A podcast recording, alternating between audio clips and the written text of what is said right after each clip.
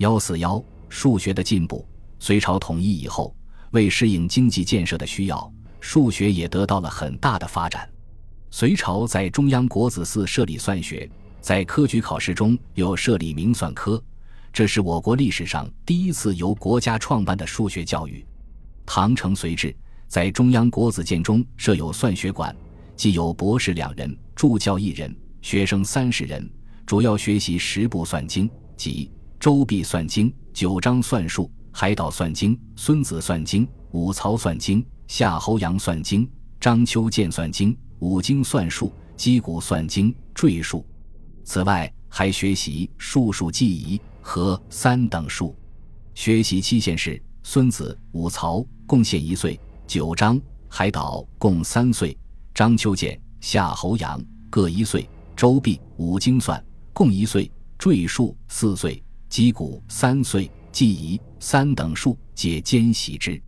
考试是凡算学录大意，本条为问答，明说造数，详明数理，然后为通。是九章三条，海岛、孙子、武曹、张丘建、夏侯阳、周必五经算各一条，十通六。记忆三等数，铁读十得九为第。是赘述击鼓录大意为问答者，明数造数。详明数理，无助者合数造数，不失一理，然后为通。赘述七条，击鼓三条，十通六。记忆三等数，铁读十得九为地。落经者虽通六不第。唐在地方都督府、州、县学中也都设置有算学课程。唐中央算学馆在唐高宗时期曾一度废止，但不久又恢复。安史之乱以后，唐皇室衰微，学校废败，生徒流散，数学教育自然也衰落下去。又由于统治阶级对经史治国的过分依赖，科举逐渐趋重明经，进士二科，这又致使明算科的冷落。大约到晚唐，明算科停止了考试。隋唐时期，政府对书籍的整理工作十分重视。唐初作为国学教科书的十部算经。就是唐高宗令太史令李淳风与算学博士梁漱、太学助教王真如等选定注释的。这些著作中，除《击鼓算经》是初唐王孝通所作以外，其余都是以前的作品。唐以前书籍都是由手抄流传的，而且也无国家颁定的本子，所以错误较多，著书庞杂。十部算经经李淳风等人认真整校后。很多错误得以澄清，又经政府颁定为教科书，不仅方便了当时学者的需要，而且也使这十部算经得以流传至今。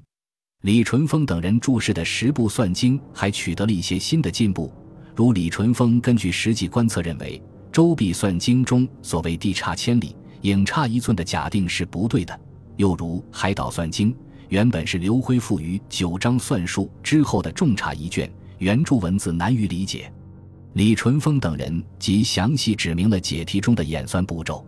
不过，李淳风等人的注释工作也存在着一些不足，如没有认识到刘辉割原书的意义，也有些注释质量还不够高。但从总体而言，对李淳风等人的工作应予以肯定。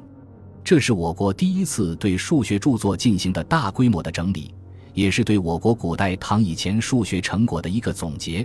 这对推动数学教育的开展和数学知识的普及与提高都有着重要的意义。在十部算经中，《击鼓算经》是唐初数学家王孝通所作。王孝通生平不详，曾在高祖武德年间担任算学博士，后因参与教刊富人君制定的《戊寅历》，有新的见解，被提升为太史丞。王孝通的主要成就在数学方面。著有《击鼓算术》一书，后因被列入十部算经中，改称为《击鼓算经》。全书共二十问，第一问是讲用算学解答天文历法的计算问题，第二至十四问是立体问题，是以三次方程解答的问题，第十五至二十问是勾股问题，是以三或四次方程解答的问题。书中在每问之后都有数文说明各项系数的解法。重要书文之后，还有作者自注，说明立数或建立方程的理论根据及运算过程。王孝通建立的三四次方程及其解法，依据几何的性质，还只限于正解，但这在我国古代数学史上已经是一个突破，而且在世界上也处于领先的地位。李约瑟在他的《中国科学技术史》数学卷中就认为，在欧洲，斐波那契是第一个提出王孝通那类问题的解法的人，有理由认为。他可能是受到东亚来源的影响。再从王孝通写作此书的目的来看，主要是为了解决一些现实中的实际问题，如其第一章就是有关天文历法计算的问题。此外，他在《上基古算术表》中又称：“符寻九章商公篇有平地一宫受茂之术，至于上宽下狭前高后卑，正经之内却而不论，致使今代之人不达深理。”就平正之间同妻邪之用，思乃元孔方锐如何可安？臣昼思夜想，临书浩叹，恐一旦明目，将来莫睹。遂于平地之余，续侠邪之法，凡二十数，名曰击鼓。可见他编著此书的目的，主要是想用以解决现实中一些土木工程的计算问题。隋唐时期。数学方面取得的另一重要成就是二次内插法的建立。在隋以前，计算日行度数都是用一次内插法。由于日、月食运动的不均匀性，用一次内插法计算的结果与实际误差很大。到隋朝以后，刘超在制定黄极历时，创立了等间距二次内插法，从而使计算方法大为精密。利用这一公式计算所得的历法精确度也有了很大提高，但在现实中，日、月、五星不是坐等加速运动，所以这种算法仍然存在着缺点。为了提高制定历法的精确度，唐僧一行在公元727年又创立了不等间距二次内插法，较好的解决了计算与实际误差较大的问题。一行所编制的大眼历在推算日。月、五星运行度数方面又有了新的提高。到晚唐徐昂制定《宣明历史》，还进一步简化了内插的计算公式。二次内插法的建立，标志着我国天文历算学进入一个新的阶段。用它计算编制的历法也处于世界的领先地位。此外，隋唐五代时期，十进位小数的应用也得到了推广。数学在长期的实际运用中，还不断简化了计算方法。